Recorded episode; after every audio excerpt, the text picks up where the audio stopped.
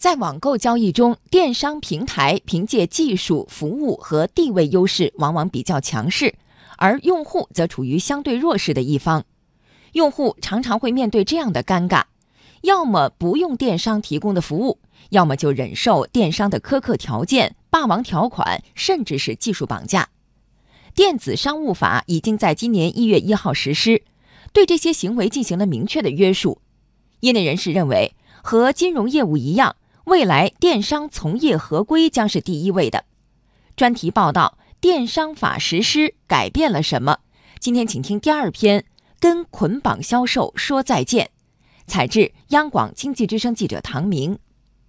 今年元旦刚过，北京阳光消费大数据研究院和消费者网有关工作人员分别登录多家在线旅游平台网站，体验购买机票和火车票过程中是否存在默认勾选等违规搭售行为。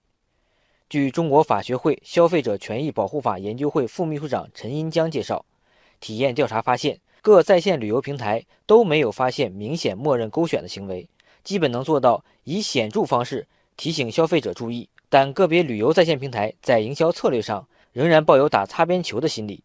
比如在搭售产品中设置可以取消的自选项都比较隐蔽，如果是抢票心急付款，很可能不会注意到。只有到付款时才会发现价格高出了一截。再比如接机、酒店、贵宾候机等，消费者可以根据需要选择，但系统自动勾选额外项目，隐藏设置不易发现。你可能根本就不知道系统默认的是白色的不需要按钮，还是橘红色的需要按钮，一不小心就中招了。今年开始电商法实施，这种现象是不是可以完全杜绝？国浩律师事务所律师福川云表示，购票套餐不是不可以有。但必须要公开透明，前提条件是必须要充分告知消费者有搭售行为的存在，在尊重消费者自由选择权和公平交易权的基础之上，让消费者有一个自由选择的空间。中国法学会消费者权益保护法研究会副秘书长陈银江认为，